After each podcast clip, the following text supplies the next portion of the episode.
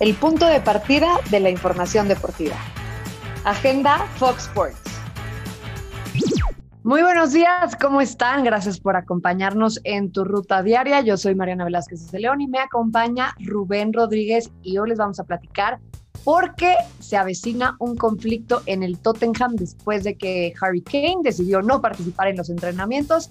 El sitio ofrece 140 millones de dólares, así como lo escuchan, pero el equipo londinense pues pretende un poquito más, ¿por qué no?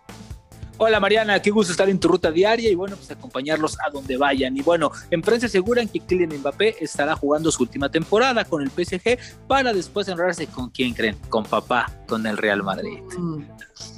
Tremendo revés sufren los otros de Indianapolis, pues Carson Wentz debe someterse a una cirugía en el pie que lo alejará de actividad hasta por 12 semanas. Y no solamente en Europa abren la chequera, porque también los Bulls tienen, lo, tienen sus billetitos guardados para hacerse de los servicios de Lonzo Bell, quien llega por cuatro temporadas y 85 millones de billetes verdes. Y Nahuel Guzmán será el encargado de suplir la ausencia de Chuy Corona en el Juego de Estrellas.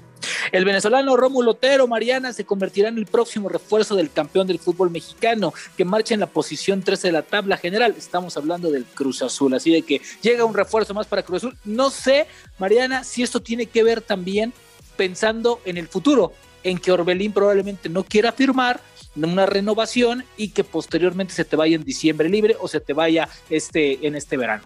Pero bien por Cruz Azul por anticipar, ¿no? O sea, creo que lo hace la directiva, porque de repente habían, habían temporadas donde ya arrancaban las jornadas y, los refuerzos no habían ni llegado.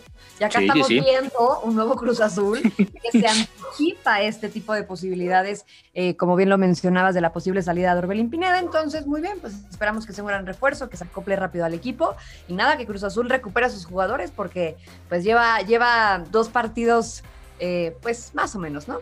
Sí, pero acuérdate que el torneo pasado empezó en la jornada 3, entonces todavía hay tiempo. A mí me parece que Cruz Azul en la jornada 6-7 va, va, a mostrar algo, algo distinto, algo de lo que ya sabemos. Pero a ver, Mariana, eh, ayer circulaba una, una nota que se publicaba en Inglaterra donde decían que estaban siguiendo a eh, Jorge Sánchez. la postura del América es sí, que vengan por él, no hay ningún problema, que pregunten, pero ¿qué crees? Que se va vendido. Es un jugador que eh, lo van a tasar las Águilas del la América en arriba de 8 o 9 millones de dólares sin ningún problema. El tema es que por qué el futbolista mexicano cuando tiene la posibilidad, además de ver todas las condiciones en las que está, tiene que dejar el club bien pagado. Insisto, Mariana, no son tiempos para que a veces se quiera hacer negocio, negocio tras negocio. No te van a pagar 10 millones de dólares por ningún jugador mexicano en estos momentos.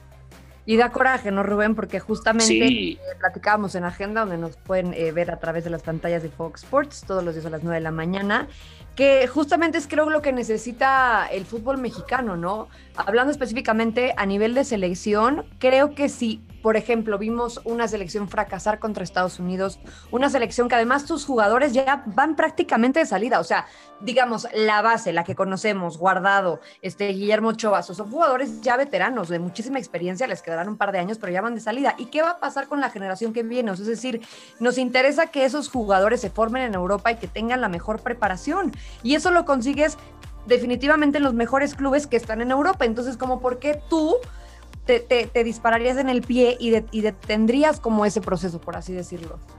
Sí, a mí, a mí me parece que lo que urge es un fogueo. El fútbol mexicano no tiene fogueo, el fútbol mexicano le hace falta eso y creo que solamente tienes que brincar las trabas. Ahora, cada vez es más complicado ir. Te vimos las condiciones en las que se va Macías. A veces no solamente depende del jugador, pero yo estoy contigo. ¿eh? Creo que la selección mexicana necesita eso, que sus jugadores tengan rosa internacional. En la liga de nada te sirve vestir la playera de la selección si tienes 40 partidos en a ver, tú lo decías, Rubén, tú lo decías. ¿Quiénes son los jugadores que mejor se ven a nivel selección? Los, que están en Europa, claro. Totalmente de acuerdo. O sea, háblame de un Diego Laines, háblame de, de, por supuesto, de Memo Ochoa, que estuvo en Europa, del Chucky Lozano, del Tecatito, del mismo Héctor Herrera.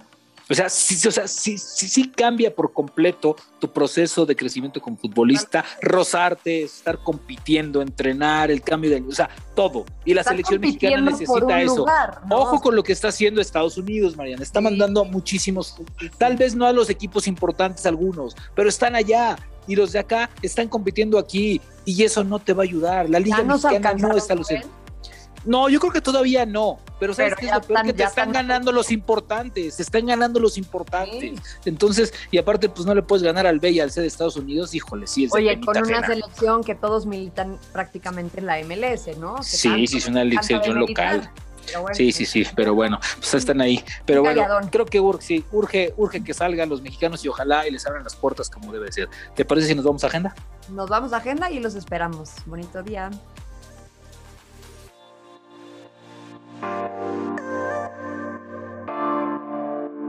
Gracias por acompañarnos. Esto fue Agenda Fox.